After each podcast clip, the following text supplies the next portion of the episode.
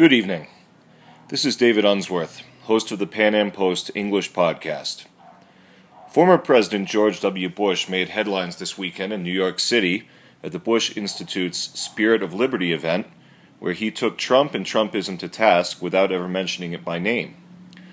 Predictably, the mainstream media and establishment Republicans chimed in, heaping rave reviews upon the speech while painting Donald Trump as a dangerous extremist. Bush warned against bigotry and nationalism, casual cruelty and protectionism, while pointing out that globalization is here to stay. But fundamentally, can Bush credibly claim the moral high ground to criticize Trump as he concludes his first year in office? Were the errors of the Bush administration graver than those of the Trump administration? And what is the normally taciturn former president's motivation for his public tongue lashing of Trump? I think that Bush's commentary, uh, some of it was warranted, some of it was not. I don't think he's entirely in the right. I don't think he's entirely in the wrong. Uh, let's go through point by point the the the key takeaways from Bush's speech. Bush addressed a new phenomenon in America where we enjoy a discourse degraded by casual cruelty. We've seen our discourse degraded by casual, casual cruelty. At times, it can seem like the forces pulling us apart are stronger than the forces binding us together. Agreement turns too easily into animosity, disagreement escalates into dehumanization. I think that's fair enough, and I think that Donald Trump does a disservice to our nation, to the Republican Party, to the libertarian movement by particularly by his behavior on social media and by making a lot of this personal when it really doesn't need to be. Uh, Bush continued, Too often we judge other groups by their worst examples while judging ourselves by our best intentions. Forgetting the image of God we should see in each other. We've seen nationalism distorted into nativism, forgotten the dynamism that immigration has always brought to America. Well, I personally do not think that, while, while Trump may have many elements of nationalism in his uh, political philosophy and outlook, and some of those may be troubling to me, I don't buy into the argument that Trump is a nativist. Uh, there is no doubt he said some extremely impolitic things. I wish I could have been there to advise him about what to say, particularly when he made his now infamous remarks about Mexicans and so forth. But I, I think it's also uh, rather inaccurate to suggest that Trump has, quote, forgotten the dynamism that immigration has always brought to America. Uh, this is doing exactly what Bush criticizes earlier here. It is absolutely true now that we are trying to stigmatize our political opponents by uh, making them out to be the most extreme element they're in, uh, judging them by their by their worst examples. That is entirely true. It is what the mainstream media does on a regular basis with, say, the group at the Charlottesville rally who has absolutely no mainstream credibility with anyone in the Trump administration or the Republican Party. Uh, no, they are not uh, Steve Bannon acolytes. No, they do not have Steve Bannon's ear. Uh, they have very, very little influence in the United States, and even less so in our public policy. Uh, these people, like, for example, Richard Spencer, these are organizations that have a few dozen to a few hundred followers in the United States, and they have no official role in the Trump administration or in the Republican Party. They're actually largely loathed. I don't think that Trump has forgotten that we are a nation of immigrants or that he's forgotten the dynamism, quote unquote, that immigration has brought to America. As I pointed out in a podcast last week, uh, Trump isn't even calling for deportation of the estimated 11 to 20 million illegal immigrants in the United States. He is prioritizing the deportation of those who have committed crimes and specifically serious and violent crimes, felonies. Um, so, how anti immigrant is Trump really?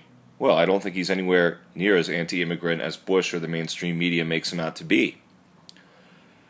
Bush continued on uh, addressing the theme of globalization, saying, quote, we cannot wish globalization away. That's fair enough, and that's a point where libertarians are. It's funny to me to hear uh, George W. Bush, who I thought did more uh, to damage the libertarian agenda than than many presidents in this century. Uh, this is rather amusing coming from the president who propped up the U.S. steel industry by placing massive tariffs on steel imports. Uh, fair enough, but really we need to have guiding principles here when it comes to our trade. We can't just pick and choose. We can't just uh, make it up as we go along and, oh, our steel industry isn't competitive, so we are going to make American consumers pay higher prices for their steel and all products derived from steel by putting tariffs on the competition. That is the height of hypocrisy. So, for George W. Bush to claim that he's some free trade champion, and it, it really rings hollow. Clearly, uh, Trump, what Trump is doing here is playing with fire. It is not a good idea to be talking about trade wars and pulling out of free trade agreements, but I don't think that Bush can claim the moral high ground on this one. Bush continued to address the uh, the Russian collusion, the Russian involvement in the presidential election, saying, uh, "What we are seeing now is a time where." Quote, we need to be confronting a new era of cyber threats. America has experienced a sustained attempt by a hostile power to feed and exploit our country's divisions. According to our intelligence services, the Russian government has made a project of turning Americans against each other. He also said foreign aggressions, including cyber attacks, disinformation, and financial influence, should never be downplayed or tolerated. Well, fair enough, but it seems abundantly clear that the Russian government did not think that Trump was going to win. Uh, they certainly did not change any vote totals, and uh, the American people voted Trump into office. There has, even Barack Obama said, there has never been the slightest amount of evidence that the Russian government changed a single vote tally in the United States. Uh, as far as uh, what the Russians did, hacking into the DNC emails and weaponizing that information, well, we can talk about that. Uh, this kind of thing happens all the time. And as Ron Paul Ron and Rand Paul have pointed out, it's pretty preposterous for anyone in the United States to complain about foreign meddling in election. I mean, we've meddled in elections all the time, all over the world, for better or worse. I mean, we've uh, we did it all the time during the Cold War. That's not to say we shouldn't have done it. I think we can have a good debate about that, but for the Democratic Party now to be aghast at the prospect of a deep state, of the CIA, of the State Department, of the CIA meddling in foreign elections? Well, look in the mirror. We have done it all the time, all over the world, but more than anywhere in Latin America. Uh, again, uh, there has been nothing uncovered by the investigation into collusion with Russia. There has been no smoking gun. Uh, if there, I've said it numerous times now on my podcast, if there is any evidence that Trump colluded with Russia to hack into the DNC emails, then Trump should be impeached. Clearly, we, we should not have presidential candidates collaborating with foreign intelligence services on their campaigns. But there has been absolutely no evidence to to that effect. Nothing just absolutely nothing. And now, uh, what we're seeing now is that the FBI has also begun to investigate Tony Podesta, the brother of Hillary Clinton's campaign manager, uh, for ties to uh, uh various Russian uh, businesses that wanted to gain market share of our uranium market. Bush continued uh, by saying that bigotry now seems emboldened. He said, we become the heirs of Martin Luther King Jr. by recognizing one another not by the color of their skin, by the content, but by the content of their character. This means people of every race, ethnicity, and religion can be fully and equally American. It means that bigotry or white supremacy in any form is blasphemy against the American creed. It means the very identity of our nation depends on the passing of civic ideals to the next generation. Well, that's reasonable enough. I think that Trump's remarks at uh, after the Charlottesville rally were incredibly ill-advised. I think what he really should have said, instead of saying there were fine people on both sides, he should have said that anyone who was committing violence on any side was uh, really doing something terrible. I mean, I do not buy uh, what the mainstream media has been repeating over and over again that there was no violence on the other side. There clearly was violence on the side of Antifa and the protesters, uh, who also outnumbered the quote unquote alt right along to the magnitude of 10 to 1 or something along those lines. Nonetheless, uh, Bush, uh, uh Trump made us uh, extremely uncomfortable and disappointed by his post Charlottesville remarks. I mean, you don't need to beat around the bush with these people. When you have a gathering of so-called alt-right figures and various white nationalists, white supremacists, uh, many of whom are outright neo-Nazis, then uh, you need to speak out on that matter. You need to use your moral authority as, as the president to speak out on that. And uh, I I don't think that Trump is emboldening bigotry, but I think that he needs to be more disciplined. That that is the fundamental thing that Trump seems to be lacking. It's not even his policy positions; it's his discipline, and it's the fact that he cannot seem to see the big picture here. Uh, he gets distracted by things that really have, have nothing to do. The big thing that I was hoping that Trump was going to do was repeal Obamacare, which uh, did exactly the opposite of what Obama told us it was going to do.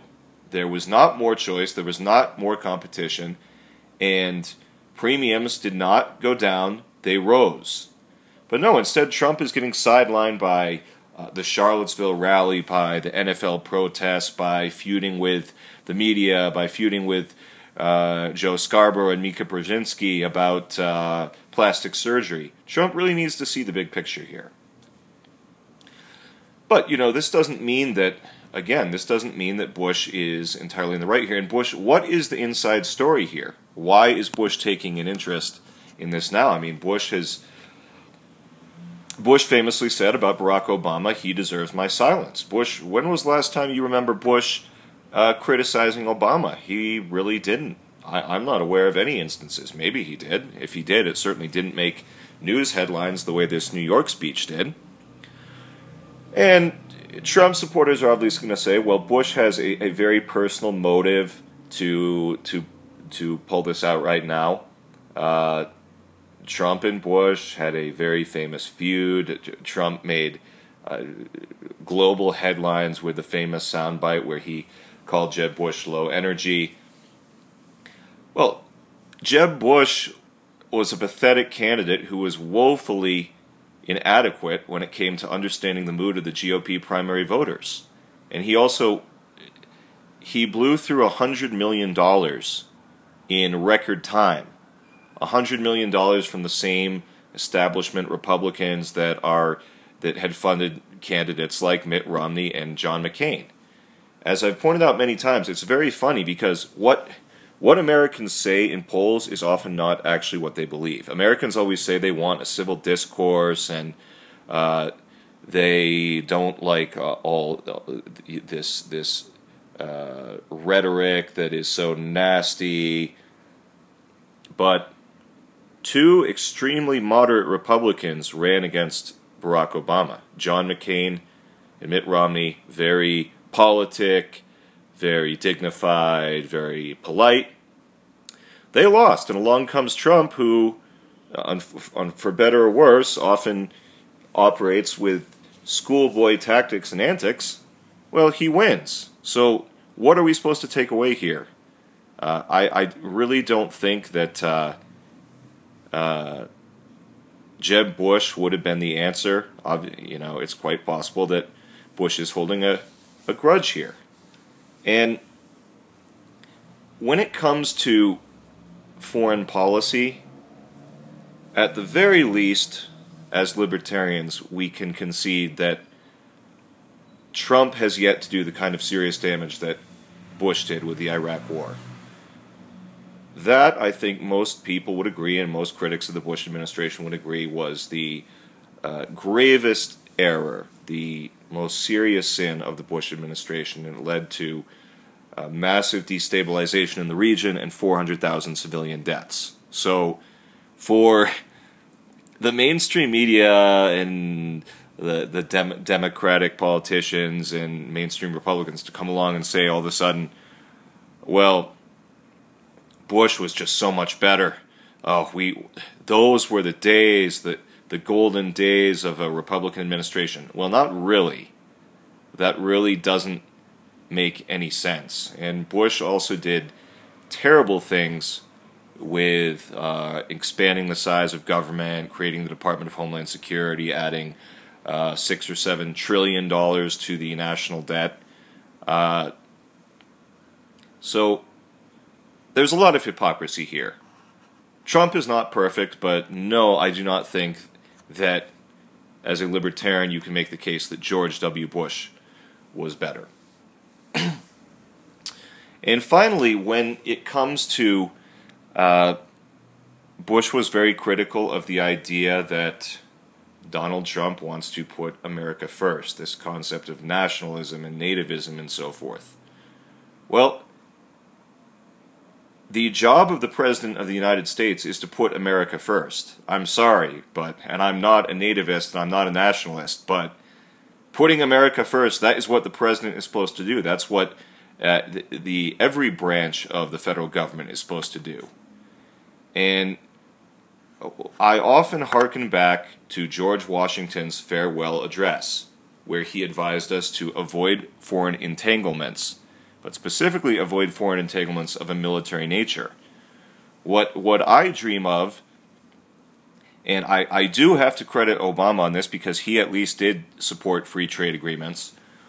What I dream of is a world where we have diplomatic and economic relations all around the world. We trade with the entire world, and it's mutually beneficial. It's good for everyone. Having a strong America that trades uh, our products and invests overseas, uh, that's good for everyone. It, the, the worst thing that can happen, it, it's why when a, when a global recession unfolds, when a global meltdown unfolds, it happens when one economically powerful nation can no longer engage in the kind of trade and commerce with another nation, and that it's it's something of a domino effect. So that is fundamentally, I think, where where Trump has a, a bit of education uh, or has to get educated. We want a prosperous, stable, and economically mobile Mexico and Canada and China and Europe we want these other countries to do well, but yes, we do have to put our interests first. And uh, free trade agreements have been shown to be an incredible tool to do that. Uh, but the notion that, uh, again, the notion that Trump is just some kind of racist, bigoted, uh, nativist who hates immigrants and uh, just wants to create global chaos and and shut down uh, the global economy. Uh, that's that's a bit of a stretch. In conclusion, uh, as I said at the beginning of the podcast, eh, it wasn't it wasn't a terrible speech. Bush made some reasonably good points. He's coming from a different place than Trump. Uh, I think in some areas, though, he was he was quite inaccurate. And, and Steve Bannon, who's obviously now no longer with Trump, but Bannon came out and uh, took Bush to task for misunderstanding uh, fundamental aspects of Bush's agenda. But uh, the bottom line is we have eight years to judge Bush, and it's very easy to be an armchair quarterback. We've had uh, not even uh, 10 months, we've, or rather a little more than nine months now to judge Donald Trump. So it remains to be seen what will happen. But uh, from a libertarian standpoint, I think it is hard to argue that George W. Bush was a better president than Donald Trump. This has been David Unsworth with the PanAm Post English podcast. Thank you very much for listening.